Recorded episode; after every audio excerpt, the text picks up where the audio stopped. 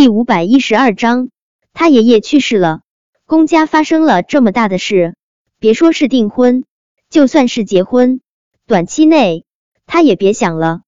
他不可能在爷爷举行葬礼的时候跟陆廷琛订婚，那样不仅公家人不同意，他还会被全世界耻笑不懂孝道。其实，要是单单只是爷爷去世，公园还没有这么愤怒。让他愤怒的是爷爷的遗嘱。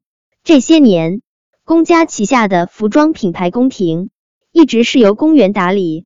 宫廷在宫室一直是很特殊的存在，它独立于宫室，却又受着宫室的庇应。宫室的继承人，自然无人可与宫廷争锋。宫原也从来没敢想要跟宫廷争夺宫室，毕竟宫廷的势力，他几辈子都比不上。可宫廷，他势在必得。他也以为他继承宫廷是板上钉钉的事，但爷爷却在遗嘱上留下了一项对他来说近乎荒诞的规定：两年之内，宫廷的销售额增幅必须达到百分之两百，并跻身国际十大服装品牌，否则宫廷由公园的奶奶另择继承人。现在。宫廷只能勉强进入国际服装品牌前一百，想要冲进前十，哪有那么容易？爷爷，这分明就是故意刁难他。公园恨得牙痒痒的，他不敢想，平日里看似最疼他的爷爷，在临终前还给他留下了这么大一个难题。但不管面前的难题有多么的不可跨越，他公园都不会轻易认输。销售额大幅增长。跻身前十，这两个目标，他公园都会做到。宫廷是他的，谁都别想跟他抢。公园心里真的很难受，很难受。在他最难受的时候，他想到的还是他最爱的男人。这个时候，哪怕他能对他说一句温软的话，他心里也一定会前所未有的温暖。公园用力擦去眼角的泪水。他还是拨通了陆廷琛的电话，嘉诚哥，他的声音之中带着明显的哽咽，他深吸了一口气，才继续说道：“嘉诚哥，爷爷去世了，我们明天没法举行订婚仪式了。嘉诚哥，我现在心里好难受。公园，我会让汪铎陪你过去处理爷爷的后事。”说完这话，陆廷琛就直接挂断了电话。公园怔怔的看着渐渐变黑的手机屏幕，他许久都无法回神。他说什么？他说让汪铎陪他回去处理爷爷的后事。到底他是爷爷的孙女婿，还是汪铎才是爷爷的孙女婿？而且他刚刚说无法举行订婚仪式的时候，他是试图想要从陆廷琛的声音中听出一丝丝的遗憾或者不舍的，可他没有听到，他能够感觉到的。只是陆廷琛的如释重负，难道跟他在一起已经变成了他的负担了吗？这怎么可以？他双手沾满鲜血，不过就是为了和他白头偕老。他现在对他这么冷漠，他所有的牺牲算什么？叶维，都怪叶维啊！现在他要忙着回欧洲那边处理爷爷的后事，没工夫教训叶维。但是等他回来。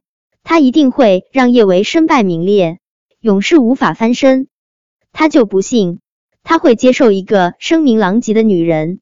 九哥，你是我的，我会让你知道，叶维他根本就配不上你。我公园才是与你最般配的女人。叶维是在晚上的时候听说的公园爷爷去世的事情。对于老人的去世，叶维很遗憾。不过公园无法和陆廷琛订婚。他心里还是挺开心的。原来老天并没有一直站在公园这一边，休了个舒坦的周末。叶维周一上班的时候格外的神清气爽，只是他没有想到会在接诊的病人中碰到柳诗诗。叶维在之前剧组的时候，虽然没跟柳诗诗说过几句话，但他对柳诗诗的印象真挺好的。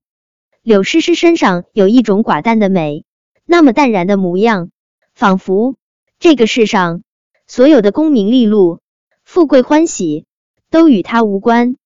柳诗诗的五官算不上多惊艳，但是搭配在一起却说不出的精致和谐。再加上她身上那股子冰美人的气质，令无数男粉丝痴迷。柳诗诗家世很好，她的资质在娱乐圈也算是数一数二的，她的咖位也是妥妥的一线。但因为他这人比较懒，从来不愿意演女一号。叶伟每次看到柳诗诗，都会想到濯清涟而不妖的白莲。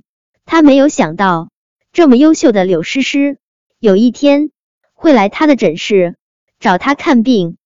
他虽然是在肿瘤科，可过来找他看病的基本上都是恶性肿瘤，很多人甚至已经是晚期，不愿意再受放疗、化疗的苦，想要用中药维持下生命。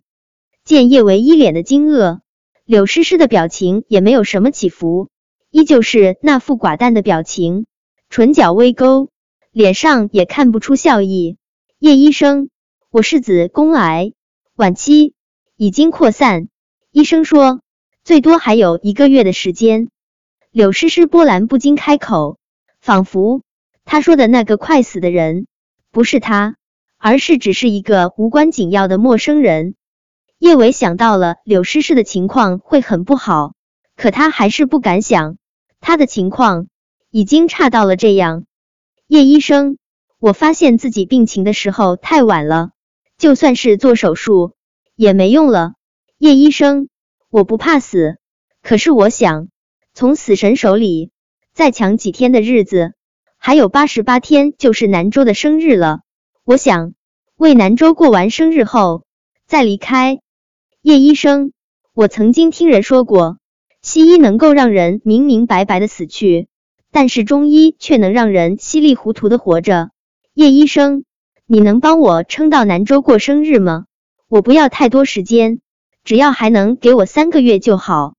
是了，费南州，大名鼎鼎的服装设计天才费南州是柳诗诗的丈夫。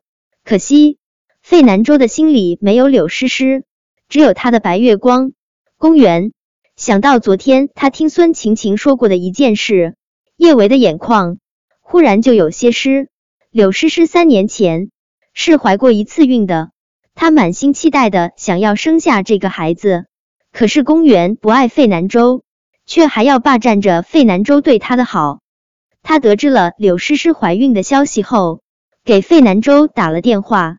他说：“南州，听说你要当爸爸了，我很难受。”就因为公园这句话，费南州残忍的让人拿掉了柳诗诗肚子里的孩子。